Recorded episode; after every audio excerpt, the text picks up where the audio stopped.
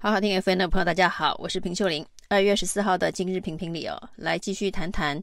选举前、初选前、暴风雨前的宁静哦。我们可以看到呢，在立委开打的状态哦，各个选区不管是这个民进党还是国民党，都可以闻到这个初选之间同志的火药味哦。那至于呢，这个真正的大决战，总统大选的这个开打，因为民进党。的候选人赖清德基本上是已经定于一尊，不过呢，国民党到现在还在《三国演义》啊，到底是郭台铭、侯友谊还是朱立伦呢？那至于怎么配，谁跟谁配啊？那在国民党不接纳郭台铭之后，郭台铭会不会会跟柯文哲来个郭柯配哦？显然还有非常多的这个戏剧化的剧本有可能会产出。那立委已经杀得血流成河。那赖清德现在最重要的事情是清理战场哦。那他清理战场的起手式，很多人是有一点点看不懂，不知道呢，他这个是真的清理得了战场呢，还是把战场搞得火药味更浓哦？赖清德接民进党的党主席以来哦，连三个礼拜都开了中执会哦，而这个中执会呢，摆明了就是一个改革过去的陈科的中执会啊，那所以呢，针对了去年败选的几个关键原因哦，每一次的中执会都有决议，但是这个决议呢，似乎也没有完全的药到病除哦。第一个礼拜的中执会哦，呃，是让台南市议会的这一个正副议长邱丽丽跟林志展呢停权三年了，那对邱丽丽跟林志展开闸停权三年，展现了赖清德要跟黑金切割的决心哦。但是呢，就在开闸完的隔一周哦，不出几天呢，在台南市议会却上演一场台南市长黄伟哲跟这一个。台南市议会被停权三年的民进党议长啊，可以说是你侬我侬，欢唱一家亲的场面啊，让大家看不懂哦。赖清德的这个所谓的停权开闸，到底是一个重手，还只是一个障眼法？代表说这件事情我已经处理了。那至于邱丽丽跟林志展未来在台南地方政坛是不是仍然呼风唤雨？那是不是仍然是民进党非常重要的组织政治的地方基层的力量？那这件事情呢，就由黄伟哲自己承担了。那黄伟哲当时呢，也是因为台南的这个黑金的议题，在赖清德。在台南向党员报告的座谈会当中，被要求起立道歉了、结果呢，起完立道完歉了、那转头又拥抱黑金，疑云不断的台南市议会议长，司法仍然在侦办中哦。每一次的约谈加重交保，那至于最后会不会收押禁见，会不会起诉定罪？这都还有很大的变数哦，但是此时此刻，反正呢，既然中执会已经做出了改革的切割，那这叫做切割式的改革。那这样子的一个切割式的改革，后续呢，还会不会在司法陆续的侦办之后呢，这个回力标继续飞回来哦？那另外呢，第二个礼拜的这个学伦，第二礼拜的中执会哦。赖清德呢，则是处理了所谓的学伦问题啊。那他承诺呢，要在民进党内建立了学伦自律的相关机制哦。但这个办法是要求这个总统候选人以及立委的候选人要签切结书哦。那自己承认自己的最高学历。并没有抄袭的问题哦，然后接下来呢，民进党会透过这一个论文比对的机制来比对到底有没有抄袭，另外还要邀请学者专家组成这个学轮审查的小组来确认呢，这一个学术论文呢，硕士论文或是博士论文是没有问题的。那这样子的一个方式哦，很多人。都觉得赖清德的处理，呃，没有切入重点了，因为整个学伦问题造成民进党这个选举大败，主要就是林志坚的论文门了。那林志坚的论文门抄袭当然是一件事情哦，是一个呃不该原谅的事情啊。那是应该处理的事情哦。但其实最核心的是，呃，民进党由党主席蔡英文要求全党上下力挺林志坚的论文是没有抄袭。那指鹿为马这件事情呢，才是造成选举大败的原因，造成年轻人、造成中间选民哦看不下去。那民进党想要颠倒是非黑白这样子的一个政治力的运作，核心在林志坚，那可是却把它当成一个通案的处理哦。所以呢，很多人当场问赖清德啊，就是如果呢，民进党的学术伦理专家委员会。的这个审查的结果，跟最后呢，这一个大学的学术伦理委员会哦，就是候选人的这一份论文，在被踢爆检举之后，还是被大学的学术伦理委员会认定有问题。可是民进党的学术伦理委员会认定没问题啊。那这个时候呢，民进党到底该不该背书哦？该不该跟这一个大学来进行对抗哦？这就会是一个难题啊。那一旦呢，这个签了切结书，然后比对了论文，然后学术的这个伦理专家审查过关，过三关之后的候选人，如果还发生学术伦理的问题的话，那这到底该如何处理哦？那赖清德显然并没有想出整起问题当中的核心要点哦。那另外呢，这会不会导致啊，所有民进党的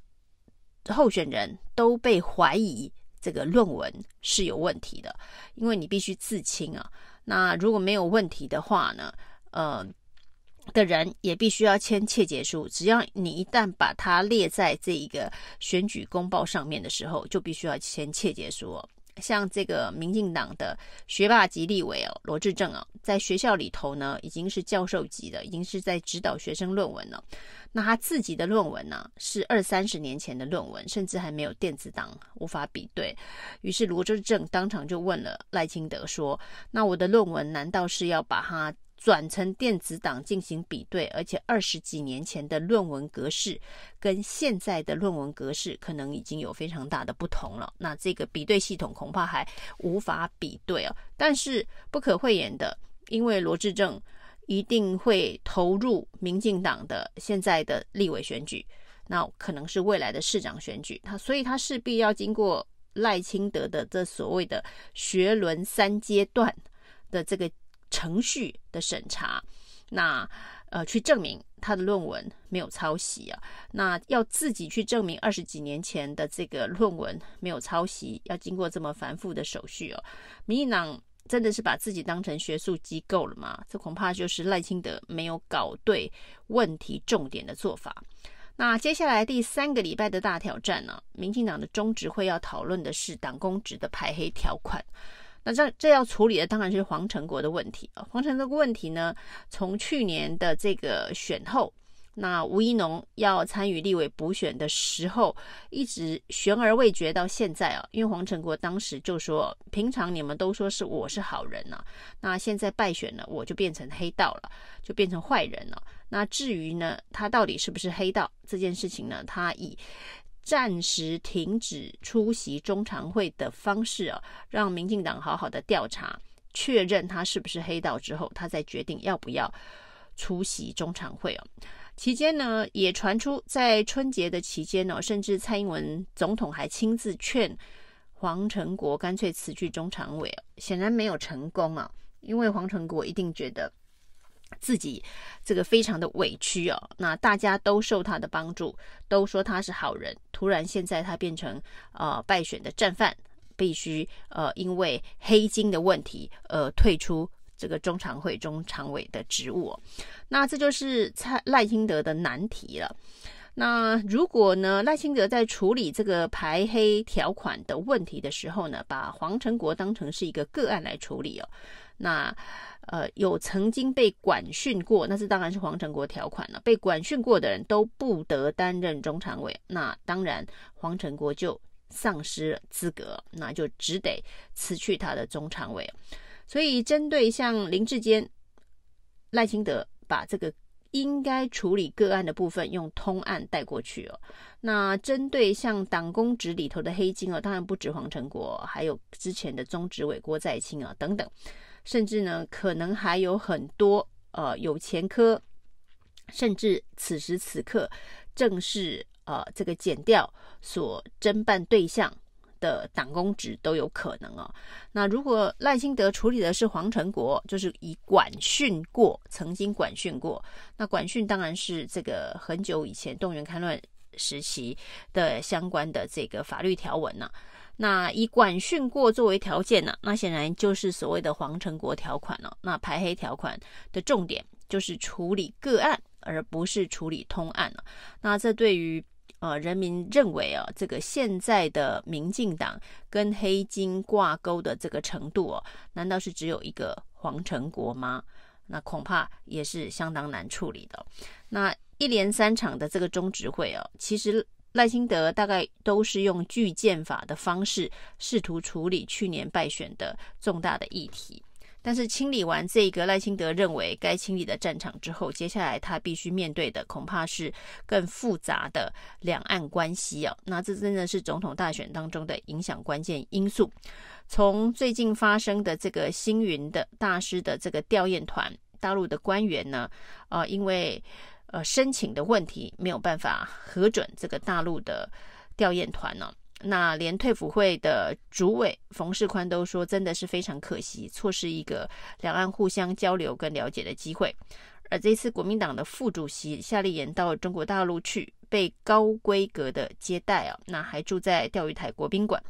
那显然现在的新任台办主任宋涛跟之前的这个刘结一是完全不同的路线啊。那身段柔软的宋涛呢，还特别说要帮助。台湾的农产品输入中国的相关的流程啊，那气的当然民进党的立委，特别是中南部的这一个农渔民立委啊，这个王美惠就说，这根本就是在做球给国民党啊，说夏立言哪有那么厉害啊，去了一趟中国大陆就能够帮农渔民解套，这是国共在合谋演戏啊。那中国大陆到底是该禁农渔产品，还是应该开放农渔产品哦？其实，呃，对于民进党来非常来讲，现在蛮尴尬的哦。难道是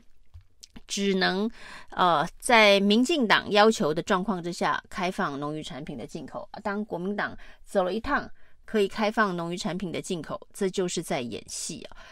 那对于农渔民来讲啊，他们当然是希望这一个呃市场的通道。能够恢复，能够让他们的这个农渔产品顺利的出口到中国大陆。至于是透过